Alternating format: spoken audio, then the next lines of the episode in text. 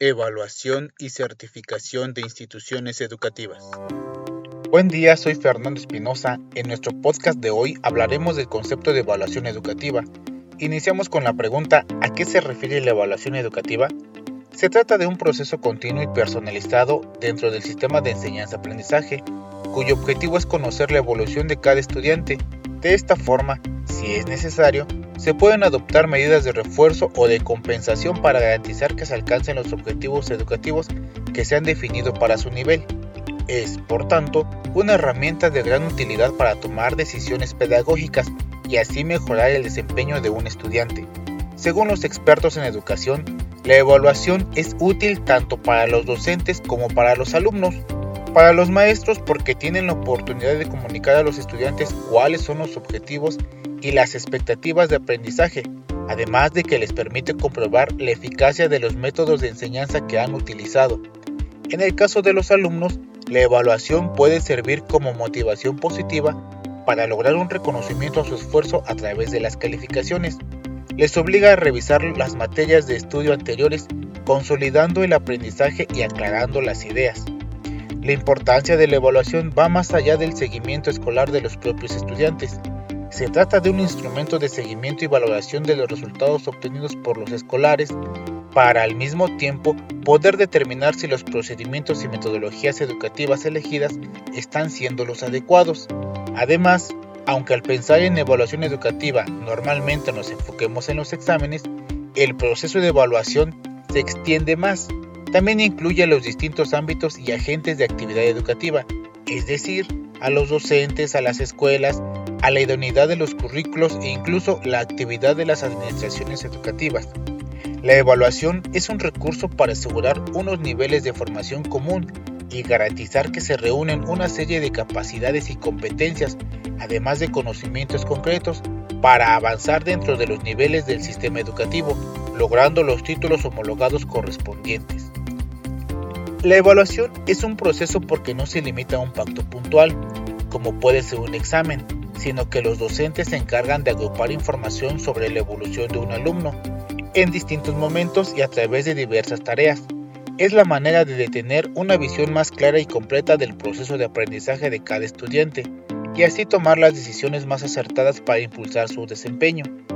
El currículo de cada materia o asignatura debe contener no solo los objetivos, los contenidos o la metodología didáctica que se va a aplicar en el aula, también debe de incluir los criterios de evaluación del grado de adquisición de competencias y el logro de objetivos adaptados a cada etapa educativa.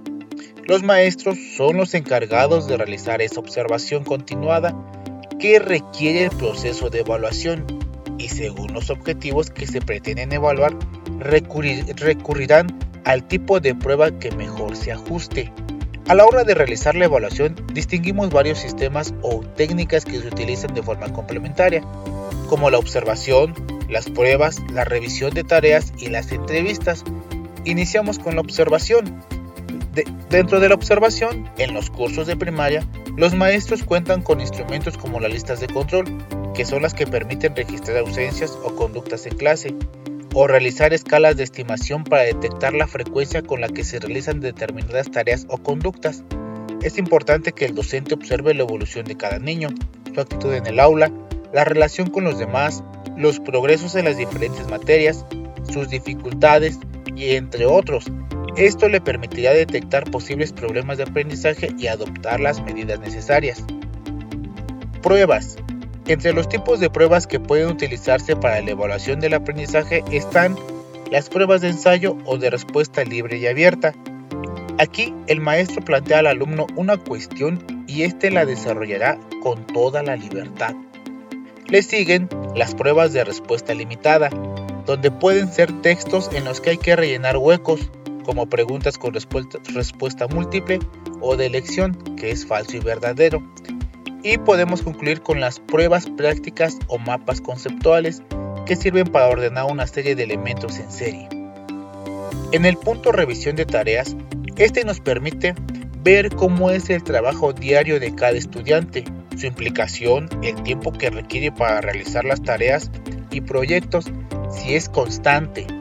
Es una evaluación continua y por lo tanto, a diferencia de los exámenes, no dependerá del alumno si tiene eh, un mal día o si no ha sido capaz de abordar esa prueba.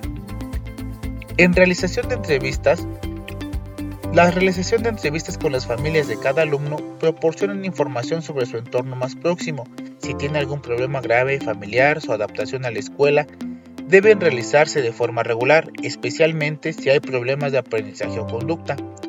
Para realizar la evaluación, los docentes combinan estas técnicas y agrupan información sobre el comportamiento y desempeño de los alumnos, datos que más tarde analizan y comparan con los objetivos marcados para determinar la calificación correspondiente.